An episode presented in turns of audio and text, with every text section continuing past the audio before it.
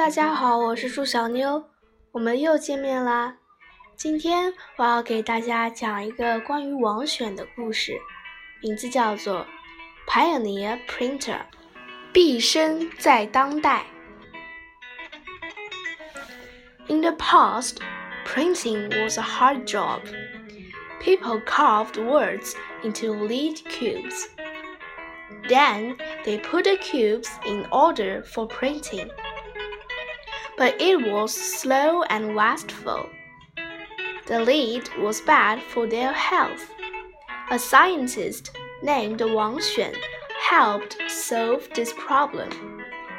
He made it possible to use computers to print Chinese words. Wang was an expert in computers and science. When he first talked about using computers to print, many people doubted him. This is because Chinese words are difficult to type.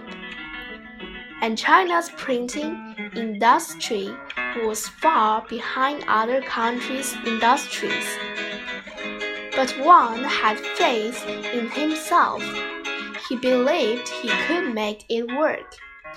When he decided to do it, he had already been sick for years. But he didn't rest. He kept working all the time. He failed many times and his workers were upset. But Wang never gave up. He told them to try harder. His passion for his dream helped him face his failures.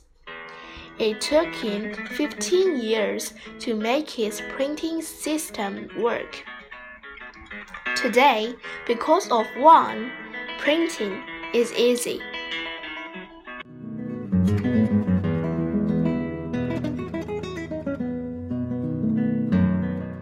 All 今天的故事就结束啦，我们下次再见。